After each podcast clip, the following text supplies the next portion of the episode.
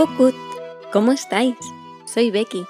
Bienvenidos a Cuentos, Fábulas y Leyendas. Poneos cómodos, agarrad fuerte el peluche a mamá o a papá y preparaos que comenzamos. Hoy explicaremos un cuento que nos explica lo importante que es disfrutar de todo lo que hacemos y que si practicamos mucho, seremos realmente buenos en aquello que nos gusta. Este cuento tiene lugar en las profundidades más inaccesibles de un bosque. El título de este cuento es El troll roba talentos.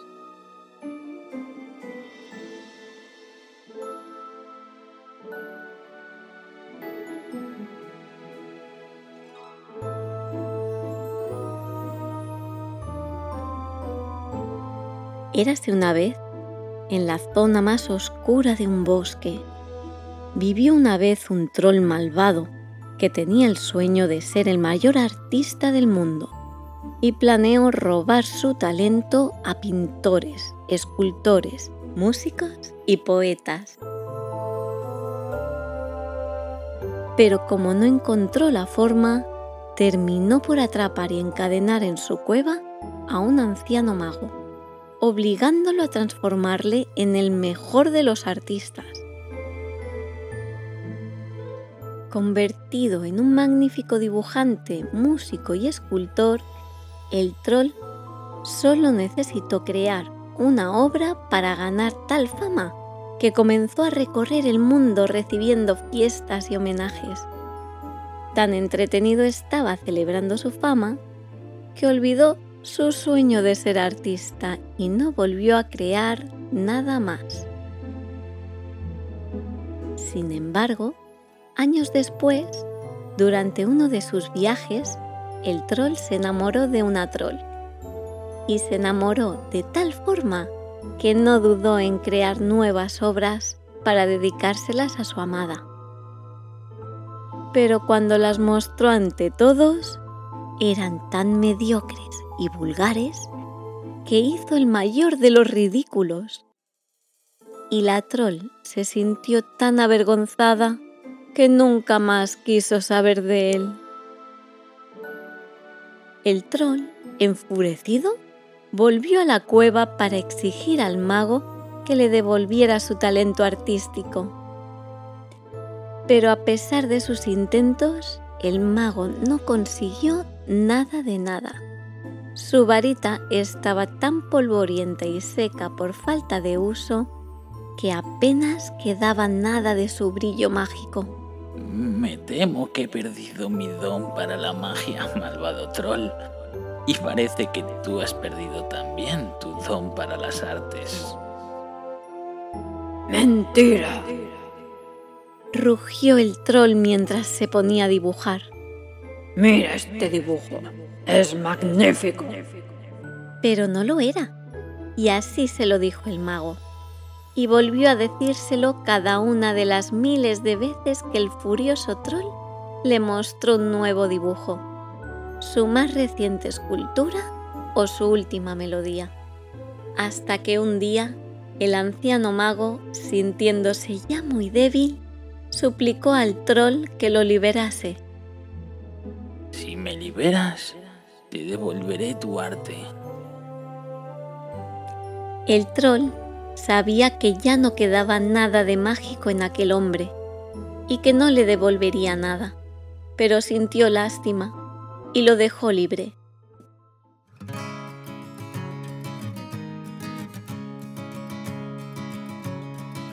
Entonces el anciano, sin decir nada, fue recorriendo la cueva con calma recogiendo uno a uno los cientos de dibujos que cubrían el suelo.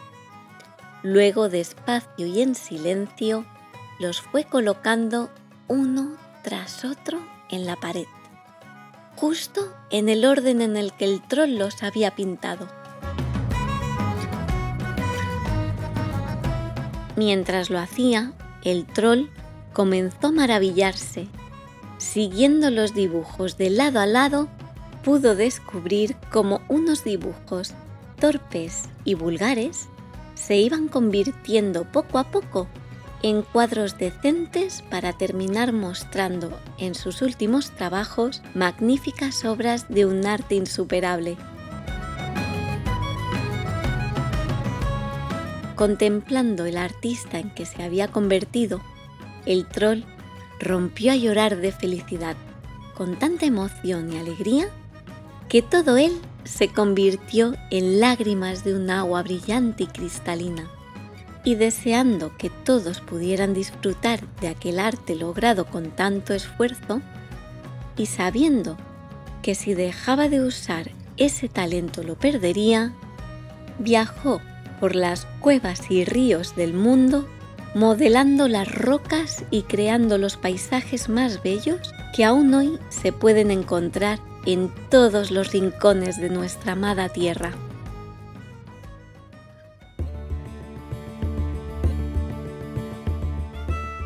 Así que cuando veáis un paisaje maravilloso, una cueva increíblemente bella, un rinconcito en un río de montaña lleno de vida, Pensad que puede que haya sido este troll que en un momento de inspiración lo haya creado para el disfrute de todos. Y lo más importante, como toda obra de arte, como es nuestro planeta, hay que maravillarse con él y sobre todo cuidarlo, pues la Tierra es nuestra casa. Y ¿Verdad que os gusta tener una casa bonita? Y con un soplo vino el viento y ese viento se llevó el cuento.